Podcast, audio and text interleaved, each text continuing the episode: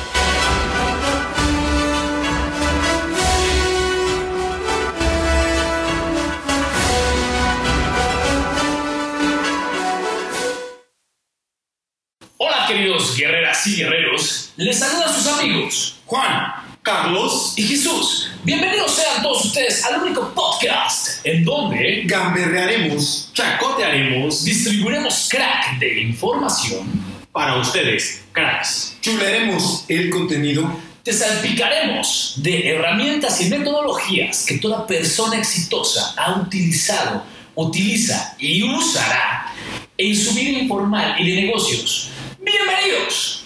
Comenzamos. Pam, pa, pa, pam, pa, pa, pam, pa, pa, pam. Pam, pa, pa, pam, pa, pa, pam, pa, pa, pam. Pam,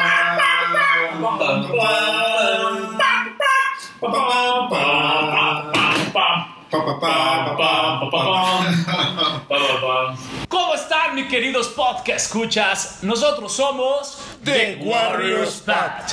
Les damos la más cordial bienvenida. Señores, señores, hoy tenemos, no tienen una idea, dos grandes, grandes de los grandes señores. Ellos sí son grandes, caray, porque son emprendedores y son gente bonita que ahorita les vamos a platicar quiénes son. Mientras, damos la bienvenida ahí. ¿Cómo estás, mi querido Juan, mi querido Carlos? Muy bien, muchas gracias por saludarme. Bueno, son dos grandes, hablando de como empresa, como grupo de trabajo. Sí, claro. Pero tenemos cuatro invitados el día de hoy que los vamos a mencionar ahorita. Una sorpresa. eh, creo que ya me adelanté. La sorpresa era no decir invitados, pero ni modo. Pero bueno, quiero agradecerles. Este. ¿Continúo? Sí, claro. Ok, perfecto. Pues, Pues solo, quiero, pues solo- solo quiero agradecerles y desearles que todos sus sueños se cumplan y que vamos adelante con los nuevos proyectos. Buen día a todos, les mando un abrazo, que tengan bendecido día a todos los que nos están escuchando y les traigo aquí una anécdota impresionante, bien padre. En la semana me aventé, nada más, fíjense nada más, la biografía de Michael Jordan y Uh. Mohamed Ali. Es una chulada, voy a tocar ahí unos segmentos para que los puedan escuchar. Qué chido, ¿eh? No, pues creo que todos hemos tenido hasta una semana bastante, bastante, bastante, mucho conocimiento, ¿no? Muy productiva en conocimiento. Pues bueno, fíjense que yo quiero empezar algo, con, eh, quiero empezar este podcast. La verdad es que he conocido a mucha gente que, pues, mm, ya saben que por esta pandemia, todo, recuerden, si llegas a escuchar este podcast, en el 2057 hubo una pandemia. Así que, pues, cuídate, güey. Lávate las manos, por favor. no queremos otro coronavirus here. Qué bueno pensando que en el 2057 tal vez hubo otras más, pero bueno. Bueno, Es- si ya esta- tuviste alguna, ya sabes qué pedo, ya sabes cómo funciona este show. un- tres meses enclaustrados. Por Dios santo, lávense las manos, dejemos de ser cochinotes. Esta fue un parteaguas mundial, o sea, puso en jaque ahorita al mundo. cañón. Esta situación es muy real, estamos eh, con gente, pérdidas de empleo, situaciones de estrés, ¿no? Tenemos que adaptarnos, ¿no? Parte de este desarrollo, Jesús, eh, Bien, este, eh, es, es adaptarnos a las nuevas circunstancias de- de- del mundo. ¿Y ¿Sabes saben cuál es? Perdón que los interrumpa. ¿Saben, ¿Saben cuál es la clave para poder salir adelante en esta parte de la pandemia y para todos lados? Si nos ponemos a trabajar en equipo, todos usan cubrebocas, todos se lavan las manos, todos siguen las instrucciones sanitarias, ¿qué creen que va a pasar? Vamos a salir adelante de este coronavirus que estamos viviendo. Sí, claro. Y por eso, y esto lleva a una parte muy, muy interesante que es algo con lo que quiero iniciar. Justamente hemos encontrado mil personas y muchas más, yo creo, que ya se han quedado sin empleo. Eh, tuvo la desgracia de un de ahí un, este, un periódico amarillista que es unos sucesos inesperados hace par de unos días, ¿no? Eh, por el estrés, la ansiedad de que realmente tenemos todos como humanos y todos como pues, personas de que tenemos la necesidad de comer y pues las deudas y a veces muchas otras cosas que nos afligen pues nos llevan a hacer pues tonterías, ¿no? Ya habíamos hablado y luego, pues, si quieren, ahí encuentren, pues van a poder encontrar unas conferencias de mi querido Carlos ahí sobre el suicidio. Pero pues bueno, no se trata de eso, sino se trata de que yo creo que esta pandemia nos está enseñando a que podemos tener nuevas opciones, ¿no? Y para eso quiero empezar con algo que escribí. Y pues bueno, acompañado de múltiples personajes que, que me llevaron y me orientaron a escribir esto, es que al día de hoy, al día de hoy muchas personas han perdido sus empleos por esta pandemia que nos has hecho. Pero brother, señorita, joven, te quiero decir algo. ¿Perdiste tu empleo? Sí, lo perdiste. ¿Estás deprimido, sentido? Sí, sí estás. Pero lo único que no perdiste son tus habilidades, tu talento y tu experiencia. Así que es momento de que te pares de tu silla, te pares de tu miseria, dejes de hacerte la víctima y comiences a chambear. A chambear en tus sueños, a chambear en tus talentos, en lo que tú quieres, en moverte, caray. Porque hoy justamente, y qué bendición que tenemos estos, este, estos, este, ¿cómo se llaman? Estos invitados, porque ellos nos van a enseñar una, ahora sí que nos van a dar una enseñanza nos van a enseñar la enseñanza, eso iba a decir, pero, valga la redundancia, pero nos van a dar una enseñanza de que sí se puede y que no importa la edad, momento que tengas, eh, es bueno iniciar hoy y es bueno dejar de darte topes y comenzar a chingarle. Que en esencia el camino del guerrero es exactamente esto. Claro. Jesús, la idea del camino del guerrero es precisamente buscar esos nuevos talentos, encontrar esos, es- es- esa, romper esos paradigmas de que por la edad, por las condiciones, por la situación geográfica, no se puede emprender, no Sí, se claro. puede alcanzar objetivos, no se puede hacer equipos de trabajo. Esa es la idea del camino del guerrero, es romper esas barreras, ¿no, Charlie? Un camino del guerrero, yo les hablaba de Michael Jordan y Mohamed Ali. Algún día se sintieron desanimados, eh, tocaron, pisaron, cayeron y les fue muy mal. Fue algo que les hizo ser lo que son hoy en día o lo que fueron, lo que fueron ayer. Eh, yo les quiero pedir que nos pongan bombos y platillos porque les vamos a presentar a nuestros invitados. Redoble, por favor. Y tenemos el día de hoy nada menos que Lobato, Así es. muy bien, que es diseñador, ¿no? Viene, si estoy bien, los cuatro vienen de Tenango del Valle. Es correcto. Ok, para ubicarlos. ah, De nuestro escuchan, querido Estado de México. Muy bien. Señores, somos mexiquenses. Somos mexiquenses. Sí, muy importante. Tenango del Valle es un es, es- es municipio Sí, y eh, está eh, muy cerca de Tenancingo, eh, que hay más alrededor. Tenancingo y Metepec. Tenancingo, Metepec, ¿no? Estamos este, muy cerca. Santiago Tenguistengo ya tienen la referencia muy bien. Entonces, los invitados vienen ahí muy bien. Tenemos a Lobato, diseñador. Tenemos a Michael, que es eh, mercadólogo. Muy bien, Así excelente. es. Hola, hola. Tenemos a George, politólogo. Y tenemos a Ricardo. Y bueno, si me permite, pues Ricardo es ingeniero. Ricardo es ingeniero. olvidó. Se me olvidó, se me olvidó. Creo que lo mejor que puedo hacer es, creo que les vamos a dar el micrófono. ¿Está bien, Jesús? Pues sí, claro, pero primero a mí me gustaría este, que, nos pre- que ustedes nos digan qué onda, chavos, cómo están el día de hoy, cómo se sienten. Bien, bien, todo bien, este, pues amaneciendo el sabadito, hay que iniciar también operaciones, hay muchas cosas que hacer, ¿no? Pero siempre hay que pues, darnos un descanso para estar bien con amigos, con familia, ¿no? El fin de semana se presta muy bien a eso. Que ha habido gente, pues sí, venimos de, de Tenango del Valle.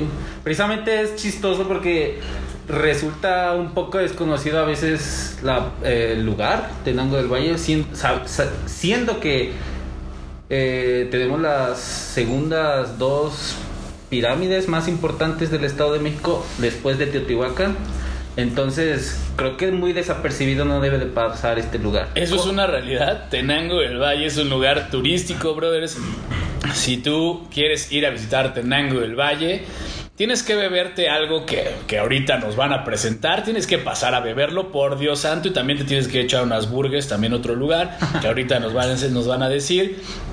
Y caramba, te tienes que pasar a echar unos licorcitos que, uff, chulada, masita, uff, la, la, belleza, belleza, porque aparte son, son ancestrales, ¿no? Vienen de tradición, todo. Sí, así es, tienen este cerca de 100 años de antigüedad a lo que sabemos, ¿no? Porque mi abuelo me heredó como tal el como tal una receta que ha perfeccionado a lo largo del tiempo.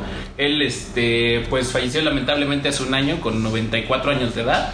Entonces es Vivió. toda- Vivió bastante Sí, bien. la verdad es que sí, ¿No? una vida de, de experiencia, ¿no? Y qué bueno que me pasó un poco de ella.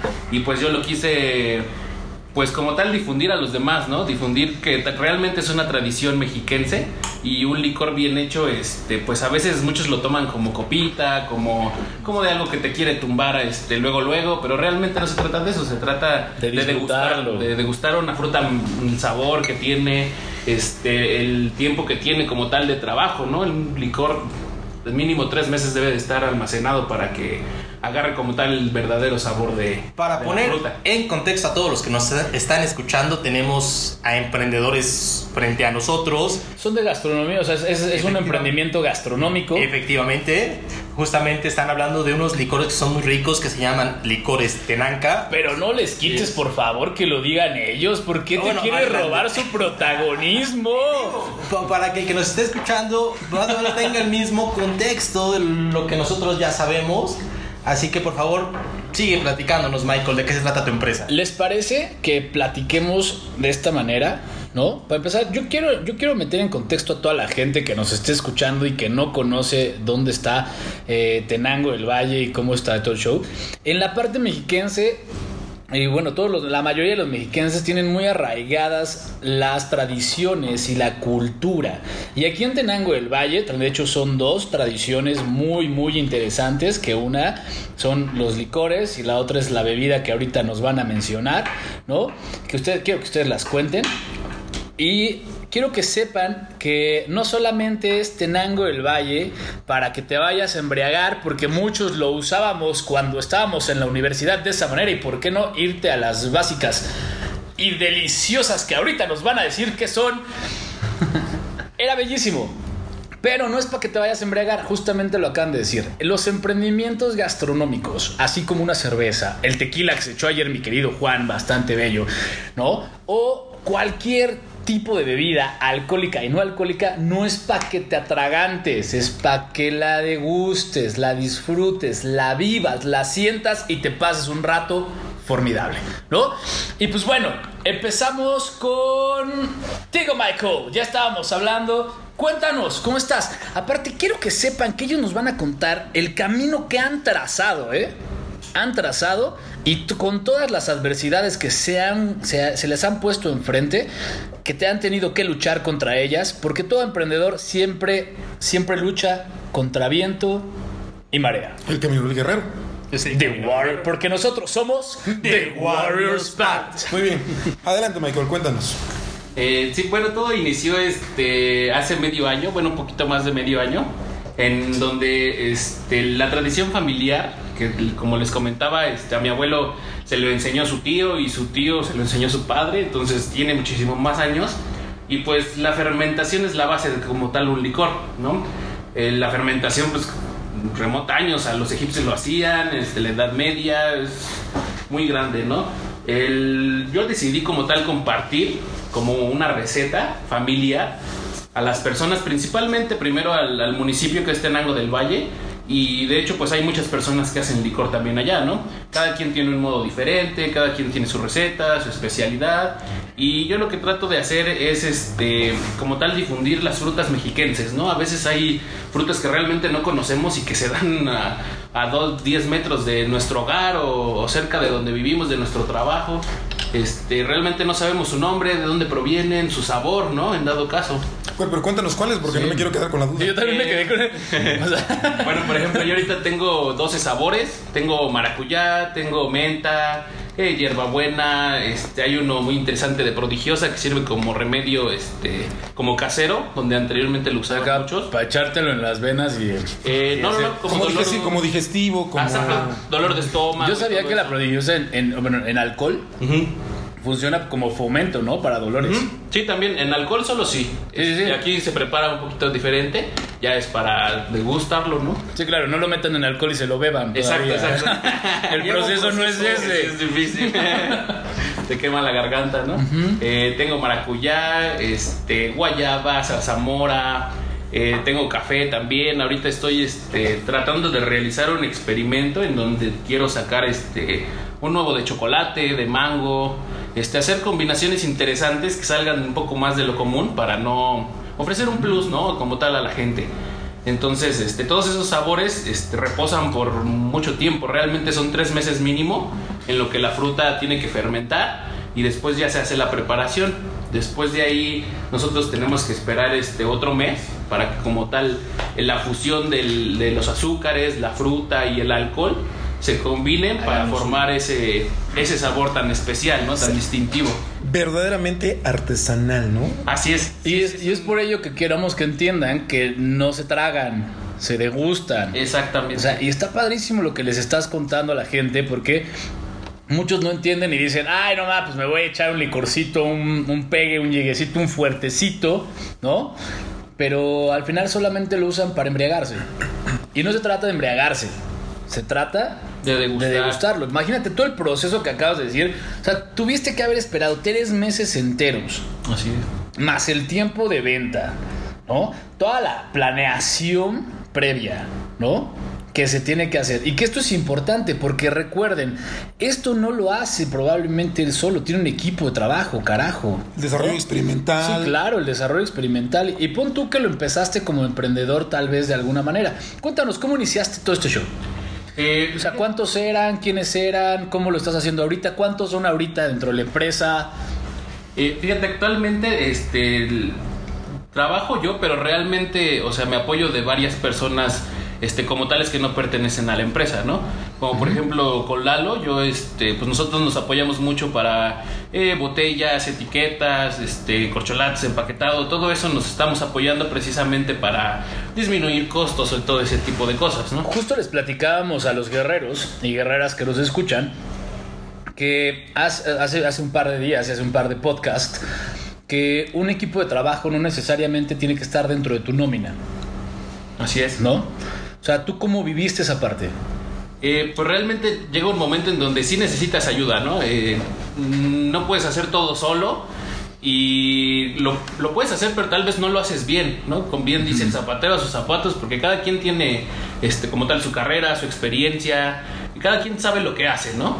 Entonces, este, en algún momento, pues tuvimos que acudir a un diseñador, a alguien especialista para, este, que nos diera todo el contenido, ¿no? Cómo fermentaría, en cuánto tiempo se echaría a perder, todo ese tipo de cosas, pues hay que recurrir a los especialistas, ¿no? Porque si no, también se hacen más las cosas y pues si se hace mal hay que volverlo a repetir, son gastos, son mermas, eh, todo es muy importante realmente hacerlo bien a la primera, ¿no? Supongo que te, que te enfrentaste a varios problemas iniciales. ¿Cuáles fueron estos? Claro, yo creo que el principal sería eh, el entorno social. Yo creo que ese es el principal problema con el que nos enfrentamos. Porque como siempre, siempre hay personas que te van a opinar cosas buenas, pero también hay muchas que te van a opinar cosas malas, ¿no? Y la verdad es que te desalientan, te desalientan y dices, te empiezas a preguntar si en verdad esto va a funcionar, si en verdad esto puede triunfar, si estoy bien haciendo bien las cosas, ¿no? Realmente eso es lo que más problema me causó en, ese momento, ¿no? Ahorita todavía, pero pues ya conforme vas avanzando en eso, vas como... Vas, aprendiendo a manejar, ¿no? Ese tipo de comentarios, de opiniones. Entonces, este, eso yo creo que se considero que es lo más difícil al principio. Oye, pensando en, en el producto final, ya cuando eh, sacaste la primera botellita y entonces sacaste los, lo- los, los caballitos y dijiste, sírvanse la primera. El proceso desde que tu idea nació hasta llegar a esa botella, ¿qué fue lo más difícil? ¿Qué fue lo que operativamente te costó más trabajo? Operativamente. Hablando, habla- no, no solo operativamente a nivel técnico, ¿no? Pero puede ser la adquisición de recursos, el desarrollo de la fórmula. Que no creía en ti, eh, en ti posiblemente. Sí, realmente puede ser eso y también el, este, la duda de la reacción como tal. La duda de la reacción frutal, la duda de la reacción de un alcohol, ¿no? Los productos, porque en, en un principio, pues como vas empezando, no conoces realmente las ramas, ¿no? Dices, ¿cuál es el mejor alcohol?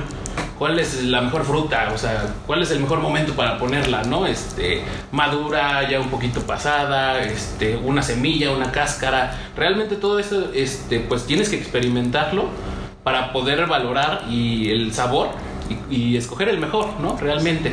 En tanto eso, yo creo que sí es lo, lo más complicado que te, que te puedes encontrar. Fue- fueron los dos aspectos más importantes, más difíciles de lograr. La parte del entorno de, de- de todos los mensajes negativos que te estaba dando la gente de no, no vas, no lo vas a hacer, ¿cómo crees No esto? te va a es-?" salir, Y la otra es, es. la idea de, ching, ¿y ahora cómo voy a fermentar esto? ¿No? Exacto. Porque además te aventaste con más ganas que con haber resuelto todos los problemas, ¿no? Sí, realmente sí. Es que te juro, estoy escuchando mi pasado, güey. y es un, estás bien pendejo, eso no funciona, estás bien, güey, búscate un trabajo, haz algo que Exacto. funcione, ¿sabes? Búscate un trabajo formal, no, Estable, mames, ¿no? estable, güey, verga. Algo que está, o sea, neta los escucho y digo, fuck that shit. Y, y ahora puedo decir, Gracias, culeros, por haberme dicho todo eso. Les agradezco, los bendigo y neta, valoro todo, toda la mierda que me echaron porque te, te enseñas a no estancarte, ¿no? Te enseñas a que la vida vale más que la palabra de una persona por muy, muy allegada a ti que sea, ¿no? Yo, yo lo recibí de gente familiar, así literalmente, ¿no? Cercano. Y me, me recuerda esa parte. Tenemos muchísimas más preguntas. Somos bien preguntones aquí. pero quiero que, a ver, Lalo, Lalo Lobato, porque lo presentamos como Lobato, pero Lalo Lobato, a ver, cuéntanos, Manu. Cuéntanos onda? qué pey. Preséntate, por favor. Pues, pues sí, yo, yo fabrico, produ, pro- soy el productor de una bebida que se llama Rica Piña. Precisamente esta bebida, este, ¿Qué es la rica piña? pues es una bebida que, que Tenango adoptó. Adoptó porque se ha hecho mu- muy, muy, muy famosa y muy... Si vas a Tenango tienes que ir a, a este... Tienes que volver una piña. Son las típicas piñas Piñas. de Tenango, señores. Claro que sí, Claro que sí. carajo. Ahora Tenango. Por las que te- es más, si eres mexiquense y hace unos 15 años no te estampaste en esa carretera, no viviste en tu vida, ¿no es cierto? No, no es cierto, no es cierto. No, no, no, broma, broma, broma. No, no. Muy mala broma. Pero muy, No, muy conocidas. Hace muy, 15 muy. años estampaban a cada rato por eso. Pero lo que decimos, no son para tragar, son para degustar. Es que, es que eso es la. Es lo que queremos nosotros como que darle vuelta a ese, a ese ya legado que se quedó como Sí, que son claro. peligrosas. Obviamente sí son peligrosas, sinceramente. Es que sí son peligrosas. Con, con el abuso, Sí, ¿no? el abuso, le- les Sí, cuento claro. de las piñas que nos están diciendo tienen un grado de alcohol. Así que si toman, modérense, por favor, y desgusten. Y De hecho, nos trajeron a degustar de todo, ¿eh? Miren. Cheers. Cheers, señores. Nos trajeron a degustar desde los licores hasta las piñas. Todo ahorita va a ser la party acá, durísima. Uh, Entonces. ¿quieres cambiar la idea de, de- de- de- de- de esa malicia de la, de la es bebida? importante y es bueno. Sí, mira, principalmente, bueno, esto nace a, a raíz de la necesidad. Sinceramente, siempre he sido una persona que, que me ha gustado degustar algún tipo de, ya sea licor, cerveza. Y. Y hay Ah, momentos que los has degustado de más. eh, algunas veces. y yo al principio, sinceramente, yo, yo quería hacer cerveza. Yo, yo era lo que yo quería hacer. Y empecé a ver los insumos que requería. Afortunadamente ya nos encontramos en, en tiempos que estás todo a un clic. Ya es más fácil de... Es más fácil, pero sí se encuentra todavía el lado desconocido de cómo hacer, ¿no? Cómo empezar, cómo... ¿Qué, sigue? El, el paso A al paso B. Entonces, este, yo quería hacer cerveza. Posteriormente me, me encontraba fuera de Tenango. Me, por, por algunas situaciones yo trabajaba fuera de, de Tenango. Y, y dije, tengo ganas de una piña. Se me antojó una piña, pero en ese momento, pues no, no había como para... Antes, para tomar una piña era necesario tener que ir a Tenango. Entonces yo, yo cuando me surge a base de esa necesidad, dije, "Mm, creo que esa bebida se puede envasar. Y es justamente yo lo que estoy haciendo. O sea, estoy envasando las piñas y, Y pues es un, es un, es un prácticamente un camino difícil, tenebroso, porque nadie te explica cómo empezar. Ya tienes la idea, ya tienes todo en mente, pero la diferencia es cómo empezar, ¿no? Donde hay un manual, no hay videos, te, basas, como te digo, te facilitas mucho por internet, porque si ya está todo prácticamente a un clic, pero no tienes una un ABC de cómo hacer las cosas, cómo empezar a hacer las cosas. Y eso, eso es la parte que muchos no conocen, que dicen, puta, ¿cómo empezar? ¿Qué, qué, qué, qué hay que hacer? ¿no? ¿Dónde consigo corcholatas?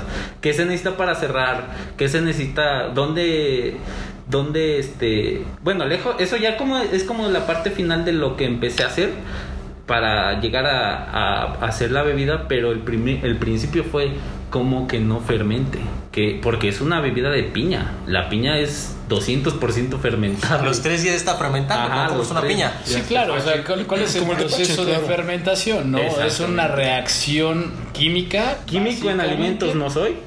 No, no, no. ¿Estás de acuerdo? Entonces es ahí donde Pero empieza... te aseguro que le sabes. Em, a- Es ahí donde empieza la aventura, ¿no? De, de decir, tengo la idea, vamos a hacerla, pero realidad, ¿no? No vamos a hacerla Sí, ficticia. y cómo inicias, ¿no? Igual, este, no sé, o sea, acá mi querido Juan tiene más experiencia en ello, ¿no? Bueno, a mí lo que me, lo que me llama, o sea, genial, porque otra vez inicias con un chorro de ganas. Sí, sí, sí. Más que otra cosa, más que la, la parte técnica y lo fuiste resolviendo. Oye, si yo te preguntara a lo largo de este camino donde ya tienes la bebida, ¿qué es lo que te costó más trabajo? Eh, yo creo que sí es eso. O sea, Lo técnico. Lo. Sí, es que, como te digo, yo no soy químico en alimentos y es empezar todo empíricamente, ¿no? O sea, de decir. Que, que- con qué hay que empezar, ¿no? ¿Qué es, lo, qué es rentable primero? O sea, todas esas preguntas son las primeritas que te debes de empezar a hacer, ¿no? Si pudieras regresar el tiempo y decir, va, lo voy a empezar de nuevo ahora mi proyecto, ¿lo harías igual o le cambiarías algo? No, totalmente, igual. Creo que lejos de verlo como un negocio, empezó a ser siendo como una pasión, o sea, de decir, pues sea negocio o no sea negocio, yo quiero hacerlo porque me llena, o sea, descubrí esa parte que yo no conocía de mí, de hacer un producto. Ya el, el emprendimiento ya llevo rato tratando de, pero este hacer un producto es muy diferente a, a poner un negocio, o sea, físico. Oye, déjame ponerles un ejemplo a nuestros escuchas que seguramente están preguntándose y es evidente que tú empezaste con un chorro de lana en la bolsa, ¿no? Para sacar este proyecto, ¿no? No. yo creo que esa parte es, es importante que la dices y qué bueno que la dices porque yo creo que un chorro de, na- de lana hace que no funcione un proyecto. Y, y- y te- y vas a decir, ¿por qué o qué?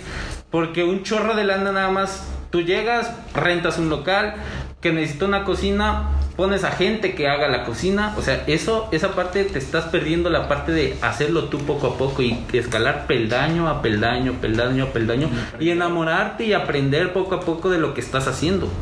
Es lo que te digo, yo creo que el dinero echa a perder un, un negocio o una idea, o- porque termina siendo...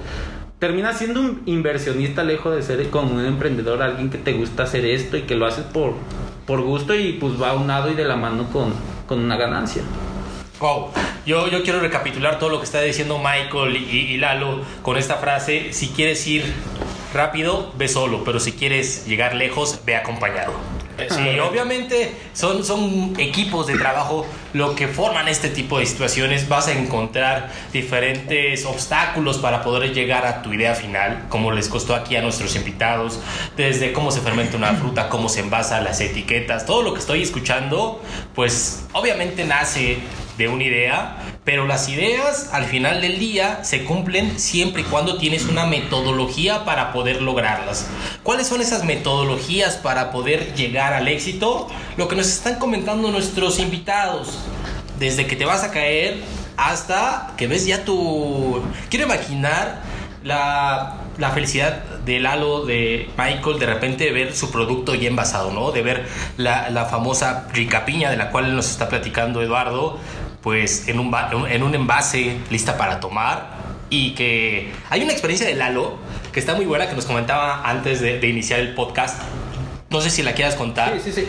Creo que te la empiezas a creer cuando ya la ves en un refrigerador.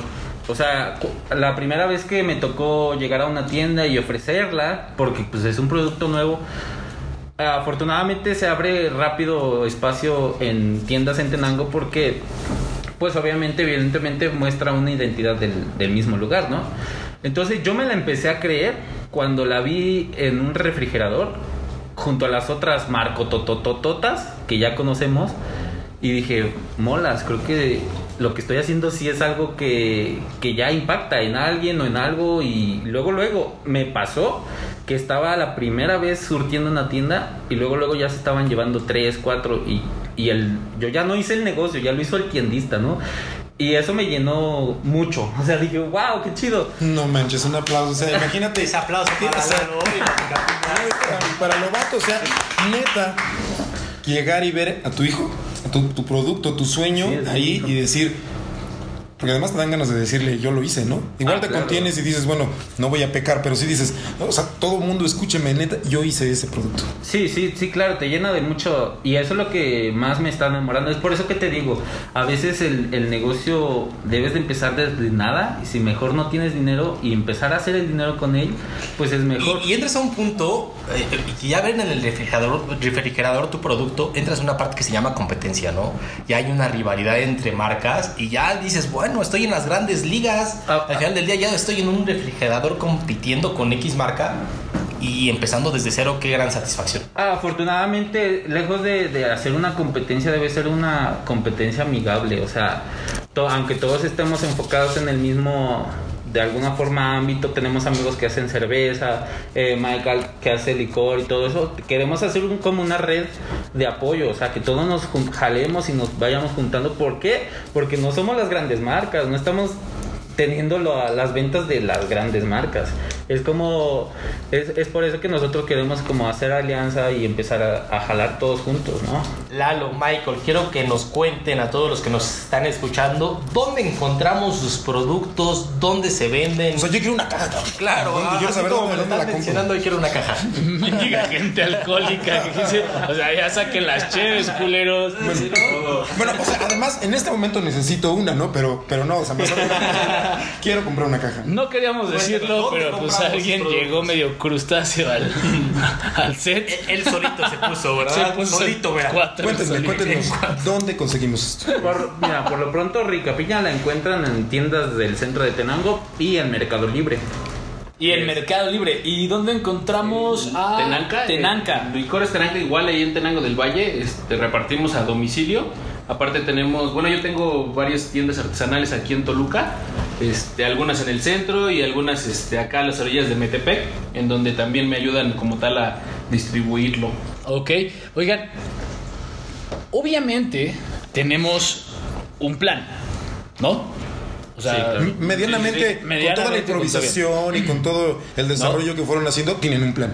Sí, Sí, claro, ¿no? O sea, tenemos un plan. Sí, claro, yo sí. ¿no? Sí. Entonces, no me, deje- no me gustaría este, ahondar un poquito más. Me gustaría también que mi querido George nos contaras qué emprendimiento traes, mano. ¿Qué, cómo, cómo, cómo, cómo lo tienes? Porque estamos haciendo a un lado todo este show porque nos metimos a todo el show, pero ya sabemos, ya sabemos perfecto que acá traen el alcohol y tú qué traes.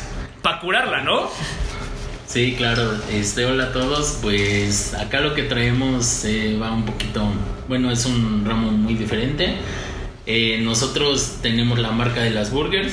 Son, eh, podemos hacer como una, una comparación o algo que va muy de la mano. Que emprender siempre va a ser artesanal, ¿no? Porque pues no tienes como que los medios industriales como para estandarizar algo a grandes alcances, pero bueno, ya retomando todo lo que acaban de decir Lalo y Mike, este, nosotros tenemos las burgers, también son, este, son artesanales, obviamente. Acá el plus de las burgers, o nosotros, bueno, Lalo y yo, la gente no lo sabe, pero somos hermanos, y con Michael amigos, o sea, mejores amigos. Lo que siempre hemos tratado de hacer es como hacer ese plus o la diferencia, ¿no? Este, enfocados al diseño, pero que también sea coherente con, con la calidad del producto, ¿no? No ver algo bonito y que esté feo. Siempre hemos estado como que llevando y emprendiendo todo eso. Acá el plus de las burgers es que quisimos cambiar el concepto de una hamburguesa, ¿no? O sea, como bien sabemos, pues los gringos, los europeos, los alemanes nos han traído como un concepto de hamburguesa que pues lo tienen todavía las empresas transnacionales, ¿no? Entonces acá lo que quisimos meterle pues era como que un toque nuestro y también agarrando, agarrándonos mucho de nuestros productores de, de Tenango del Valle. Nosotros hacemos hamburguesas pero con carnes que se hacen en Tenango del Valle y que son de los carniceros de Tenango del Valle. Y ustedes crean esa carne. Claro. O sea, ustedes la, la, la marinan, la maceran, hacen Ah, todo show. sí, claro. La carne es receta secreta, también es una receta familiar de mi abuela paterna. Y esto no es Kentucky, Kentucky Fried Chicken. Entonces sí va como el concepto estandarizado. De hecho, o sea, es el plus y como lo que yo quiero compartirles, hagan una marca, ¿no?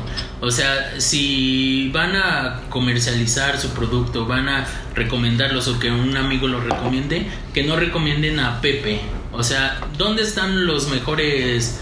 ¿Quién vende plato, los mejores platos? Ve con Pepe. No, que no sea Pepe, que sea Platos, el sueño de Pepe, que así se llame, ¿no? Entonces, eso es muy importante porque le das a tu empresa como una cierta como pertinencia y un nombre. Entonces, estás dejando fuera como este como co- cosas objetivas que puede pensar o no la, la gente de ti.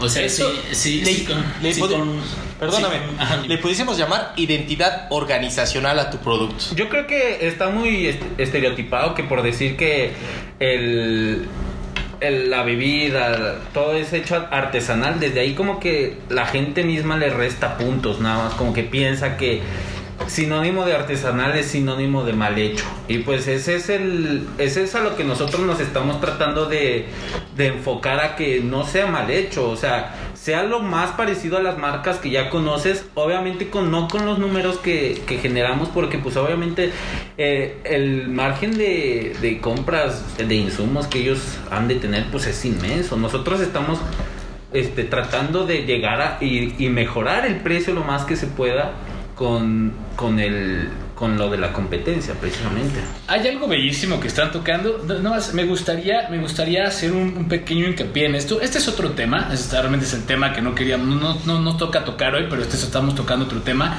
que es la parte de identidad organizacional e identidad de marca. Ahora, yo les sugiero, chavos, yo sugiero, por experiencia, créanme, no créanme, lo que, que- la neta ya saben que yo solamente hablo por hablar y que me gusta hablar porque soy belborreico, carajo, pero a la identidad de marca yo sugiero siempre, siempre, nowadays, en estos días, que le coloquemos una imagen de alguien. Tiene que haber una marca personalizada. Tiene que estar Pepe hablando, tiene que estar eh, dichosos, ¿no? Los que escucharon en algún momento el, el comercial de nosotros somos Pepe y Toño. ¿Saben quiénes son Pepe y Toño? Claro, ¿no? Probablemente no sabes qué chingados hace Pepe y Toño, pero sabes quién es Pepe y Toño, sabes quiénes esos dudes, son esos dudes, ¿no? Entonces yo sugiero que para la marca, cada una de sus marcas, sí le pongan una cara. Pónganle un rostro, porque en estos días se está humanizando, se está humanizando el asunto. O sea, ya no es que le hables a la botella, ¿no? Ya no es como, no sé, este, voy a hacer un comercial. No es como Coca-Cola, que antes nada más era el... ¿No? Y sirviéndole en un vaso, ¿no? Ahora es un dude o una chava bebiéndose la coca, ¿sabes? Hay, una, hay, una, hay una persona detrás, ¿no? Y, ah, mira, es tu abuelo. Sí, es, No este, supe que no está en la sabía, que botella. era, no sabía que era tu abuelo, pero la neta, qué Logotipo. chido. ¿Cómo se llama tu abuelo? ¿Cómo, cómo Eh, se llamaba? tu se abuelo? llamaba Zenón Juárez. Zenón explico. Juárez. Lo que, lo que pasa es que le acabamos de compartir a, Sí, a claro. Jesús Yo no sabía esta, está chida, ¿eh? de, de- de- El de- logotipo, la- de marca, su nombre, su identidad. Del Lobato, del, No, de de Nanca. De Michael. De Michael. De Michael, perdón. Y viene la foto de su abuelo, quien te dio la receta, ¿no? Está Así es. Sí, sí quise como tal plasmarlo porque realmente todo viene de ahí, ¿no? Y realmente es un sinónimo, como lo comentaba, de identidad y además de ambigüedad, ¿no? De ambigüedad familiar. Si ustedes, Entonces, ¿por qué creen que Chocolate Abuelita tú ves a esta señora, una actriz bellísima que se arrancó los dientes para ser un personaje, ¿no? O sea, personajazo. Entonces, Tú te, tú te refieres a Chocolate Abuelita y ¿sabes quién carajos es? ¿Sabes? Porque es la abuelita de México, bro. Sí. Literalmente, ¿no? Probablemente ni siquiera te sabes el nombre de la señora, pero ¿sabes quién carajos es la abuelita de México? Entonces sí recomiendo que aparte de la identidad como una marca o una identidad organizacional, se coloque una identidad física. ¿no? Si eres emprendedor o algo por el estilo, tenemos que entender eso. Ahora, es súper importante. ¿Qué es lo que vendemos? ¿Vendemos un producto o vendemos una experiencia? ¿No? Algo que mencionaban hace rato, ¿no? Y lo mencionaba George, que es, quisimos darle la vuelta a las hamburguesas haciendo algo distinto. Pero te aseguro que no vendes hamburguesas, George. Te aseguro, Michael, y te aseguro, Lalo, que no, vende, no venden licores y no venden piñas. Venden una experiencia. En estos días, vender una experiencia, formar un equipo de trabajo para que le transmita a la gente allá afuera que, lo que, que tu producto te va a dar algo muchísimo más allá de solamente una mordida en una hamburguesa, una bebida en un licor o en alguna piña. ¿No? Entonces, llevarle a la gente una experiencia de este nivel es lo que te hace cambiar. ¿Por qué, ¿Por qué Krispy Kreme no te, te dice que no vende donas? Porque por Krispy Kreme no te vende donas. Krispy Kreme vende aromas. Krispy Kreme te vende la, la experiencia de haber ido por una Krispy Kreme, ¿no? Dime, ¿qué te, qué este, ¿con cuál estarías más casado? Una dona que tienes al ladito, ahí el señor vendiendo las donas, gritando, donas rellenas, rellena las donas. Está albureando, ¿verdad? O ves a Krispy Kreme al lado. ¿Cuál te compras? Crisp. Piensas primero en Krispy Kreme, probablemente le compras al señor porque está más vara, pero, ¿sabes? Krispy Kreme no vende precio, cara.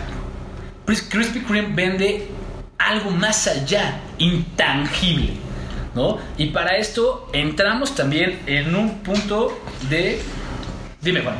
Bueno, yo, yo quiero, antes de pasar, hay unas Sí, sí, sí. preguntas que nuestros amigos nos van mandando, nos van diciendo, oigan, pregúntenle esto. Pareciera que fue facilísimo. Los tres se juntaron, un día se echaron una cheve, lo planearon y dijeron, voy a hacer piñas, voy a hacer una, un, un- un destilado, un licor, voy a hacer la hamburguesa y lo sacaron en tres días. Así fue de sencillo. O realmente probaron, se llevaron chorro de trabajo, han incursionado en otras cosas y han fracasado. O sea, la gente cree que ustedes empezaron hace un año y mágicamente ya lo arreglaron. Quisiera que le contaran a la gente la joda y los fracasos que tuvieron que enfrentar para llegar a esto que tienen ahorita. Qué buena pregunta nos hizo José Luis, ¿eh? Pues yo creo que aquí es importante como que la retroalimentación que siempre hemos tenido, ¿no? O sea, como ya lo mencioné antes, llevamos muchos años de amigos y pues en las fiestas, en las pedas, en las borracheras, siempre juntos era como que los temas, ¿no? Para empezar como el precopeo a chelear.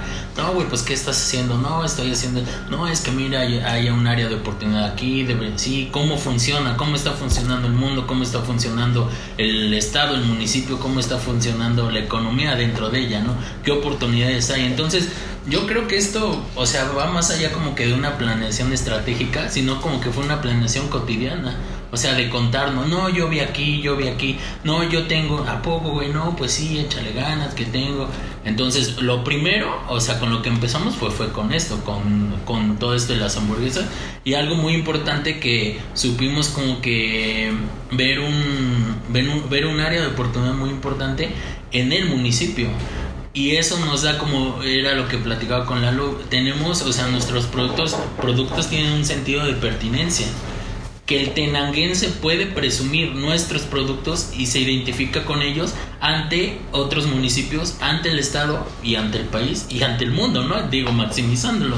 O sea, alguien puede decir, mira, no sé, alguien de intercambio, un chico del municipio de Tenango del Valle se va de intercambio a Alemania, Corea, donde tú quieras. Yo soy de Tenango del Valle y en Tenango del Valle se toma esto y le lleva una rica piña. Yo conozco a la familia de Michael, su receta es tradicional y llevo un licor tenanca. Yo conozco, a- ¿qué crees que donde yo vivo hace- o sea, mi, este, hacen unas hamburguesas que es con carne de, ahora sí que del pueblo, de No, y, productores. y cabe resaltar que también se, se trata de hacer es, en el ámbito de la hamburgue- hamburguesería con productos no nada más locales sino nacionales. Hacen, bueno, se hace una con cochinita pibil, Claro. con chorizo. Una hamburguesa. Sí, sí, sí. Ajá. O sea, tratamos de reto- retomar también como hacer una franquicia que ya conocemos americana, pero con, con cosas nacionales. Con chorizo de Toluca que caracteriza al, Precisamente. al, al Excelente. estado. ¿no? Oigan, ¿Y ¿se qué? tropezaron en el camino? Sí, muchísimas veces. Todavía, yo siento que Sí, todavía. sí, todavía. O sea, lejos, como por ejemplo ahorita tema importante y relevante, la pandemia, ¿no? O sea, yo, yo sinceramente mi, mi, mi canal de venta iba a ser no un, lugar físico, de hecho no planeo tener ningún lugar físico, sino que yo eh, distribuir en tiendas, restaurantes, hoteles y todo eso. Pero llega la pandemia y me enfrento a eso, ¿no? a que los restaurantes no quieren invertir, las tiendas están cerradas. Y dice, uff, ¿qué, ¿qué voy a hacer, no? Y ahí fue como le di la vuelta. O sea, yo, yo empecé a hacer servicio a domicilio. Directamente con nosotros la, la gente se empezaba a comunicar. Ya antes era el, el intermediario la tienda, ¿no? Era yo, tienda, público. Y ahora el público tenía que irse directamente conmigo para, para obtener las piñas porque no, no había de otra y sí, afortunadamente empezamos a servir, eh, hacer el servicio a domicilio y resultó y fue como nos, como Ya, nos el- estuvimos manteniendo más. El tema de retail pasó a otro punto Exacto. y te empezaste a mover en el hecho de e-commerce. Que tenemos que migrar, ¿eh? Sí. O sea, todos, Sí, señores, grábenselo, tenemos que migrar.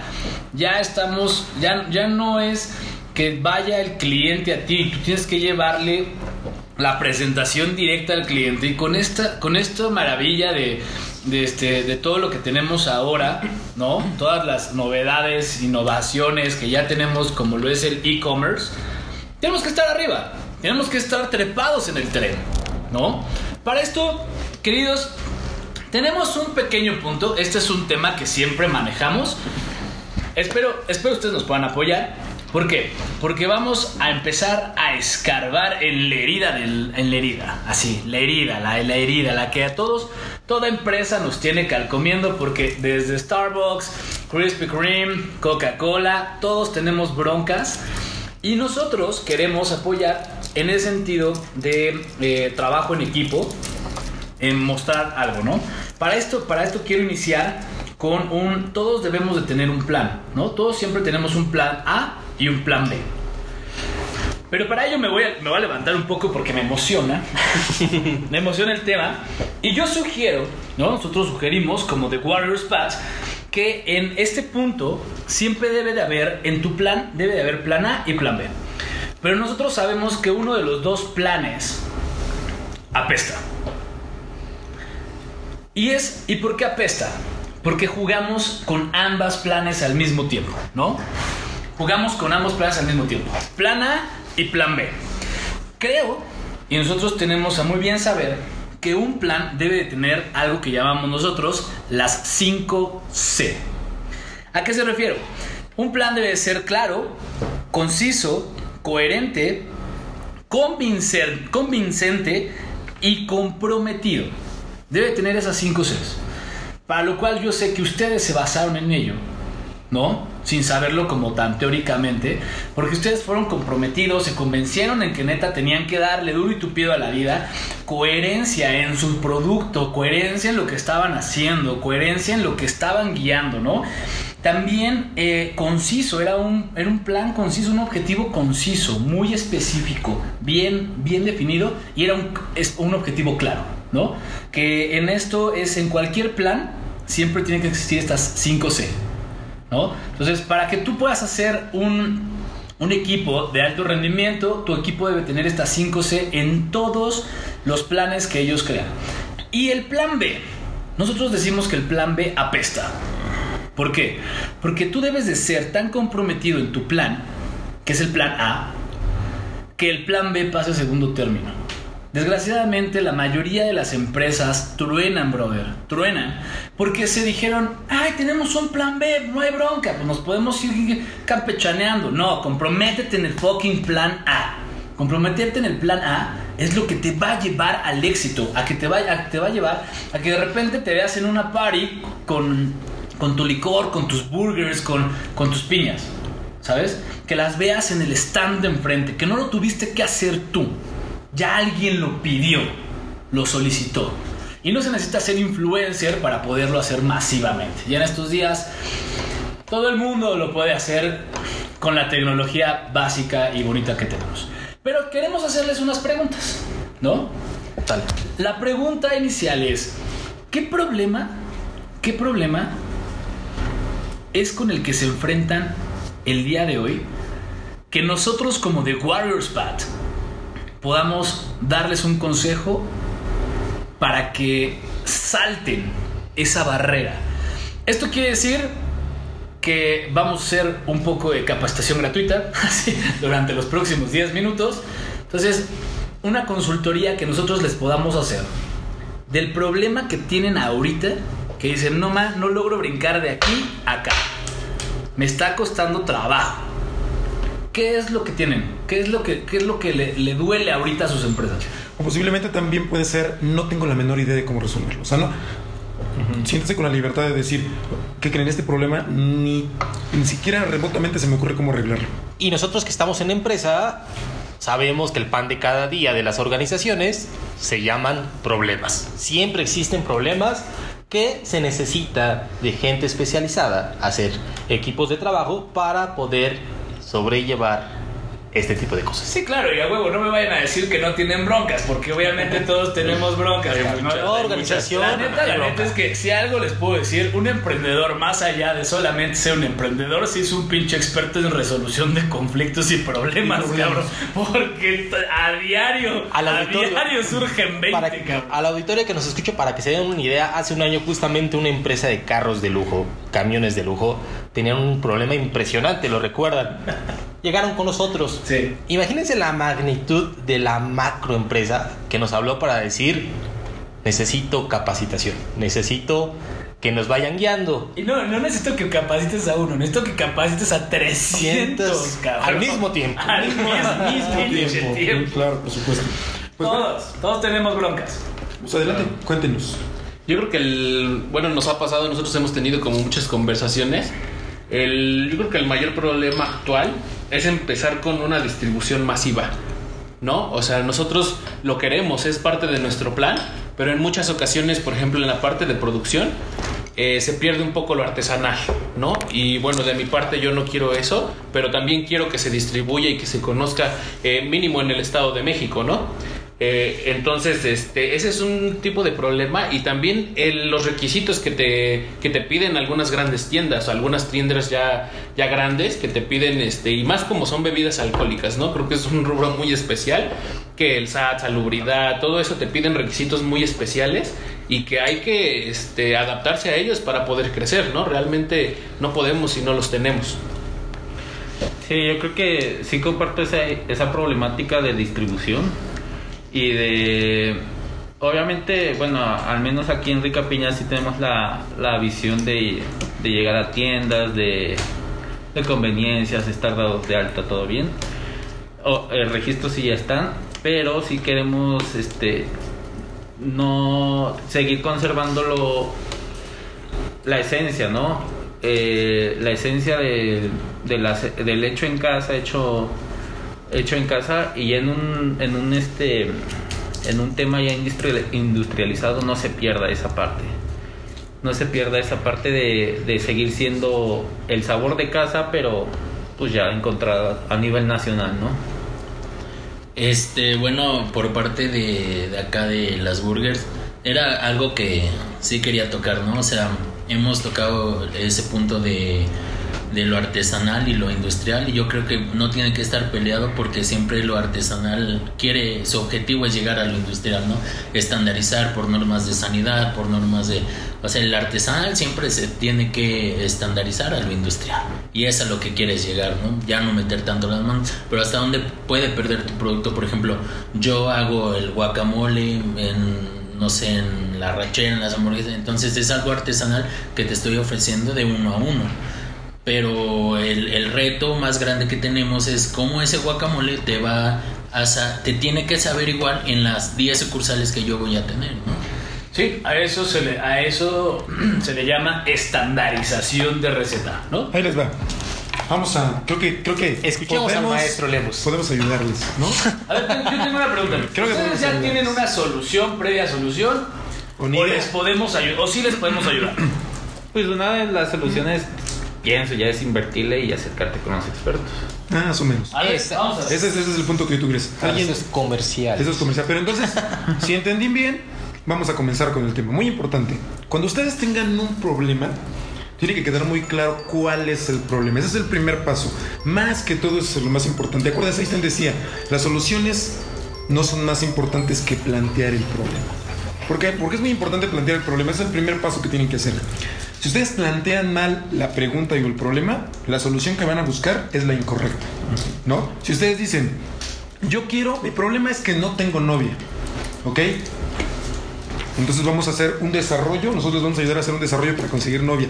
Si al final del camino llegamos y decimos, aquí está, y ustedes me dicen, no, bueno, es que realmente mi problema no era, no tengo novia, sino más bien me siento solo. Ah, cabrón, era completamente diferente tu problema. ¿Sí, sí, sí fui Sí, con sí. la analogía? Sí, sí. Ok, perdónenme con la analogía, traté de hacerla simple, muy bien. Primer punto, muy importante, planteamiento del problema. Y si entendí perfectamente Jesús, déjame escribirlo en el pizarrón. Y el planteamiento del problema es, ustedes quieren mantener el sabor artesanal, esa, esas condiciones de preparación, pero empezar a hacerlo a gran escala, sin perder eso. ¿Estoy bien? Así es, sí. ¿Lo entendí bien? Muy bien. Además de que, va- bueno, en mi caso va consigo con, con este, como la distribución que llegue puntual, que no haya amonestaciones, que no haya este sanciones por parte de, pues ya cuando te acercas a los grandes, ya ellos empiezan a poner eh, sus, sus, sus este, apartados. reglas al final del día, ¿no? Ajá, reglas y acuerdos, porque es bajo un contrato. Segundo punto importante para resolver problemas. No puedes resolver dos objetivos con el mismo plan. Es correcto. El primero es estandarización. El primero es conservar una mayor escala, mantener una mayor escala, conservando ese sabor que tienen. Y claro que es posible. Y el segundo es un enfoque a qué cumplimiento regulatorio debo de tener en cada una de mis áreas para liberarla. Así es. Pero son dos cosas diferentes. Son dos caminos diferentes. Y cada uno tiene que llevar un plan. No solo ¿Qué quiere decir con esto? Que todos los problemas, no sé si ya fui claro con esto, tienen que hacer un plan para cada problema. Es correcto. es. Y recuerden que cada plan debe ser claro, conciso, coherente, convincente y comprometido. ¿no? Ahora, yo creo en esta parte, la, la parte de la estandarización de la receta, yo creo que ya la tienen. Sí. ¿No? Ya la tienen. ¿Cómo se perdería el sabor en masa? ¿Saben, ¿Saben por qué se pierde el sabor en masa? ¿O tienen esa idea del por qué, por qué perderíamos el sabor del guacamole o de la rica piña o, del, o- perdón, de los, de los licores de Tenampa? ¿Por qué, por qué perderíamos ese, o, o cómo se perdería el sabor? Pues yo siento que va, pues, son varios, varios este, puntos, ¿no? No sé, alguno de ellos que ahorita se me ocurre es el, si es en distribución en cadena fría, ¿no? Eh, mantiene otra, otro sabor, supongo que al, a lo largo del plazo, del tiempo de entrega, del tiempo de elaboración, eh, entregarlos en, en, ya en distribución fría, siento que ya ahí ya, ya hay un cambio de, de sabor. Ok. Sí, es que sí, se- es bueno, es que como que cambia eh, con diferentes productos, ¿no? Simplemente aquí nosotros son dos como bebidas alcohólicas, pero sí cambia como tal el proceso. Por ejemplo, yo no necesito re- refrigeración y mi producto realmente casi no, no, o sea, no caduca. Por lo mismo de entre más tiempo tenga, puede permanecer dos, tres años guardado y va a ser un sabor mejor. Y acá sí tenemos ese problema, que no Eh, puede durar tantísimo tiempo, tiene sí. un tiempo de vida. Sí, tiene un tiempo de vida sin refrigeración, va de dos a tres meses, pero es recomendable que, Que se sea mantenga. refrigerado. Ajá, Sí, sí, sí. Ok, y en el lado de las hamburguesas, supongo que lo que te preocupa es poner la cantidad de adecuada de ingredientes, el ingrediente adecuado. En general a todos les preocupa eso, es decir, o el meollo es que cuando alguien a gran escala, que no van a hacer ustedes, lo fabrique, tiene que seguir la receta tal y como ustedes la concibieron. Exactamente. Entonces, ¿qué es una parte importante de todo esto? Tienen que tener un sistema. Y ese sistema Ah. es, tiene que tener procedimientos. Tienen que empezar a escribirlo ¿no? y tener políticas de quién tiene que tener qué información. Te- Tengo una pregunta, ¿ustedes tienen el procedimiento escrito de la elaboración? Sí, yo sí. Sí, yo sí. Bueno, en mi laptop, sí. Bajo, bajo llave. Bajo llave. Bajo llave. no laptop. creemos. Encriptado. Tenía, tenía un folder y ahí lo escribí y lo guardé en la caja fuerte. Está bien. claro, que, está que- tengas tu información está muy bien. Sí, no. Pero tienes que tener muy claro que en algún momento alguien va a hacer cargo de la etapa de envasado y lo tiene que hacer siempre igual. Igual. Sí. ¿Tienen ustedes establecido el proceso de fabricación para alguien que no sean ustedes?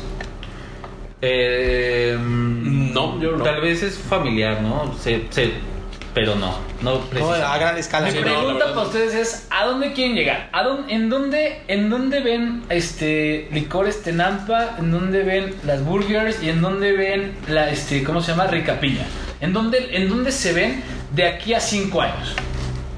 En Guadalajara, Monterrey y Toluca. O sea, gua- El o sea, distrito, eh, en fue distintos lugares. Ajá. Cinco años, yo eh, me gustaría a nivel nacional igual. Tener este Distribución a nivel distribución nacional. a nivel nacional. Sí, por ende también y De aquí a cinco años. sí ya Va. mínimo en la franja del norte. ¿Qué, pare- ¿Qué te parece si te digo que puedes estar en otros países de aquí a cinco años? Sí, sí es posible. ¿Les latería? ¿O creen que Sí. estamos bien pinches locos? No. No, no, no, claro que no. ¿No? puede. Todo es posible. Ok, va. Entonces, para poder llegar a este punto, una, necesitamos un equipo de trabajo. Y este equipo de trabajo, yo les recomiendo que en este equipo de trabajo, eh, para mantener un equipo de trabajo bien hecho, ya que lo van a empezar a formar, este equipo cuente con, este, obviamente, con el respeto de todos ustedes, que ustedes lo elijan de una manera adecuada.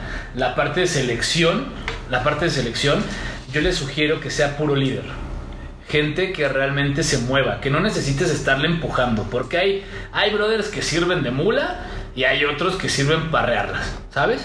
Y hay otros que dicen, güey, no necesito ni a la mula ni al pinche arreiro, cabrón. Entonces yo voy y lo hago.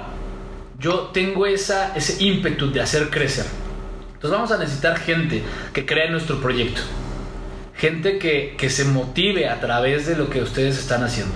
Porque yo creo que ustedes, más allá de ser emprendedores, también tienen que convertirse en líderes en líderes que motiven a otros a hacer lo que ustedes están haciendo y a trans y, y- a llevar todo lo que ustedes están haciendo ahorita de todo de, de toda la parte cultural llevarla a otros lugares yo creo que no se puede quedar en cinco años en México. En mi forma de ver. Yo creo que nos vamos a Alemania, cabrón, nos vamos a Bélgica, nos vamos a Rusia, nos vamos a Japón, chingue su madre el coronavirus, también en China, ¿no? Y nos vamos a Estados Unidos, ya me veo en Canadá. Pero tienen que visualizar en dónde se quieren ver y ustedes tienen que transformar su liderazgo a algo más que solamente envasarlas ustedes, ¿no? Sí, claro. Para ello, ¿no? Tienen que hacer, y les sugiero, que tengan a gente que ustedes puedan apoyar para que ellos puedan generar el dinero que jamás han generado en toda su vida. ¿Sabes? Cuando tú le enseñas a alguien que con tu producto pueden generar más dinero de lo que se imaginaron en toda su vida, dándoles la libertad que ellos necesiten, cabrón. ¿No? Que no vayas y les pongas una oficina de horas nalga, cabrón. Que vayas y les pongas uno, que les, les impongas un horario, eso no funciona en estos días. Funciona que les digas, brother, este es el objetivo. Plantificas y cuantificas un objetivo. ¿No? Y ya que está puesto el objetivo, se los das. Generar un equipo de trabajo para lo que ahorita viene Juan, yo creo que es la parte de la producción. Sí, voy a hacer un ¿no? cierre más bien de las Vas, vas a hacer un cierre de las dos cosas, ¿no? Que es el es la parte de la producción también es importante. Soy cocinero y les puedo decir que si ustedes tienen bien estandarizada la receta, la fórmula, pueden hacer la base que ustedes esa la generen ustedes por separado y el resto de las personas hagan las mezclas, el envasado y todo el proceso que tiene que realizar, ¿no? La parte del guacamole. Un guacamole que no he visto, y es más, si te lo llegan a volar, ni pedo, ya lo dije, ¿no? Pero si tu guacamole lo lograras hacer un guacamole en polvo para que nada más lo hidraten en su casa y lo distribuyeras a todo el chingado Super Bowl, brother, te auguro te haces millonario el siguiente año. Así sencillito. hay que entender la forma del empaque, del empacado. ¿Qué vas a hacer? ¿Tu equipo qué va a realizar? ¿Por qué carajos quieres un equipo? ¿No? ¿Por qué te gustaría a ti tener un equipo, Lalo? Pues para crecer, para trabajar en, en conjunto, para que esto no, no retrase, porque como dices, a veces tienes gente trabajando pero no tienes un equipo, ¿no? Claro. Y eso está cabrón, ¿eh? Porque la gente trabajando te puede chingar la empresa. Sí. es una realidad. Sí. Es una realidad. Sí, nos pasó. ¿No? Sí, claro, claro. Sí, no, y a mí también me han volado ideas y me han volado empresas y eso está cabrón. Y con dinero puesto, ¿sabes? Con dinero en medio. Sí, y se chingaron todo, todo. ¿no? Sí, sí, sí. Entonces me ha pasado, ¿no? Por ejemplo, este, tú, Michael, ¿para qué quisieras un equipo? cabrón? Fíjate que el- yo digo hace rato lo tocaron muy bien el tema del, del trabajo, ¿no? Eh, a mí también me choca trabajar en una oficina con un horario fijo, eh, con un sueldo muy bajo, que realmente una carrera universitaria ya no te garantiza tener un buen sueldo, una buena vida, ¿no? Digo, Realmente- Perdón, perdón que te interrumpa, pero es importante también ese punto, porque el ser empleado también te, te, te nutre. Cuando claro. tienes visión y tienes metas de no quedarte ahí siempre, es, es nada más apalancarte. Y recuerden, mis queridos godines, que los amamos con todo nuestro ser porque ustedes también valen. Cuenta. Para todos los emprendedores, eh, voy a hacer un aporte muy rápido. Existen diferentes teorías de conducta organizacional o conducta para emprendedores. Una teoría que está basada en el en las culturas estadounidenses se llama teoría N. Hay otra que está basada en conductas japonesas, que es la famosa teoría N. Y existe una nueva que se llama la teoría Z. De que habla la teoría Z de todo lo que están platicando nuestros, nuestro auditorio, lo que está platicando Lemos, lo que está platicando Lalo, buscando líderes efectivos para crear equipos de trabajo de alto rendimiento. Y no sean grupos, sean equipos de alto rendimiento. Y anótenlo, investiguenlo y van a aprender demasiado. Bueno, déjenme tratar de hacer un resumen, casi siempre me toca el resumen, de todo lo que hemos visto aquí. ¿Les late?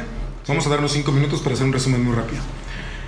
Entonces, punto número uno es, para poder solucionar problemas, primero tienen que tener muy claro el problema y empezar a escribir. Tienen que arrastrar el lápiz.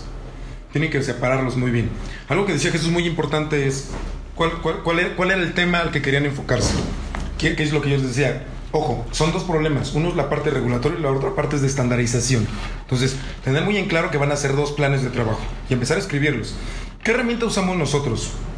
En un podcast anterior, en un podcast anterior nosotros mencionábamos una herramienta que se llama el árbol de decisiones. ¿Qué es el árbol? Pues básicamente es poner la base de todo el problema y empezar a sacar ramificaciones donde van a encontrar ustedes todas las actividades que tienen que resolver. No, no, no, no, no pueden en, en un ratito tener esas, esas soluciones, hay que analizarlas, pero Jesús les dio una que, quiero aterrizar. Y esta es, si su problema es la distribución, tienen que buscar alternativas. Por ejemplo, lo que decía Jesús, es decir, ya no vayas con el de la tienda a decirle yo te lo voy a vender, sino dile, tú, tendero, genérate ingresos. Yo te doy el producto y tú vas a recibir una ganancia y un margen de... Suena un poquito como la pirámide, pero estás cambiando un esquema, ¿estás de acuerdo? ¿Por qué? Porque tienes que innovar en un esquema diferente a tus competidores. ¿Sí? ¿Sí aterrizo bien la idea de Jesús? Es decir, busquen un nuevo esquema. Y sugiero que neta se metan a Amazon, ya empiecen a hacer un e-commerce muy chocho. Que cambien su forma de pensar y que neta ya no busquen la tiendita. Las pinches tienditas ya no funcionan. O sea, acabo de tirar tu teoría, discúlpame amigo, pero No, no, no, este, no, no, no. Va- va pero, muy bien, busquen, pero es el sí, sí, sí, que o sea, el chiste es buscarle, o sea, El chiste y- es hacer una dos- estrategia. O sea, dos, una estrategia muy interesante es te metas a, a Amazon, te metas a Mercado Libre, te, tienda- te metas a las tiendas de e-commerce, empiezas a generar tu propia tienda online y que empieces a generar una marca que la gente lo distinga. Quiero que quiero ver, brother, neta, a tu abuelo postrado en el mundo, cabrón. Porque es una imagen bellísima, ¿no? O sea, quiero ver, quiero verte a ti también, Rica Piñas, acá. Te, te quiero ver desde al rato que nos vayamos de viaje. Te quiero ver en París, güey. El aeropuerto internacional A ver. con tu producto. Y finalmente, si van a estandarizar, tienen que estandarizar, no más bien si tienen que estandarizar, y eso quiere decir escribir procedimientos, asignarle a cada persona lo que tiene que hacer y tiene que estar por escrito, y tienen que hacer ese cambio de idea porque tú dices, híjoles, ¿y si escribo la receta me la pueden volar? Bueno, hay que buscar alternativas, no sé, pero, pero no hay otra manera más que estandarizar. Estandarizar quiere decir capacito a la gente para que sepa lo que tiene que hacer y desarrollar la habilidad de que lo tiene que hacer. Y eso es estandarizar, que siempre va a salir igual. Y que sus equipos de trabajo sean bien seleccionados a través de selección de personal. Saber exactamente a quién vas a contratar para que no te pase lo que les ha pasado, ¿no? La traición, les lleven al baile los negocios. Necesitan realmente gente comprometida y que se casen con sus productos. Ahora, eh, puedo, uh, puedo terminar con, un- con una frase, con, una reflexión. Al inicio les hablaba de Michael Jordan. Ya Mohamed Ali no lo, to- lo toco porque ya vamos con el tiempo encima, pero les voy a leer esto que encontré de Michael Jordan que decían los vestidores. Aquí no existe el yo, sino el nosotros. No es gané, sino ganamos. No es perdí, sino perdimos. No es yo hice, sino hicimos. ¿Cómo quieres considerarte el mejor si no quieres pasar el balón? Haz las cosas por ti solo y perderás. Confía en tu equipo y ganarás. De nada sirve que te luzcas si tu equipo pierde.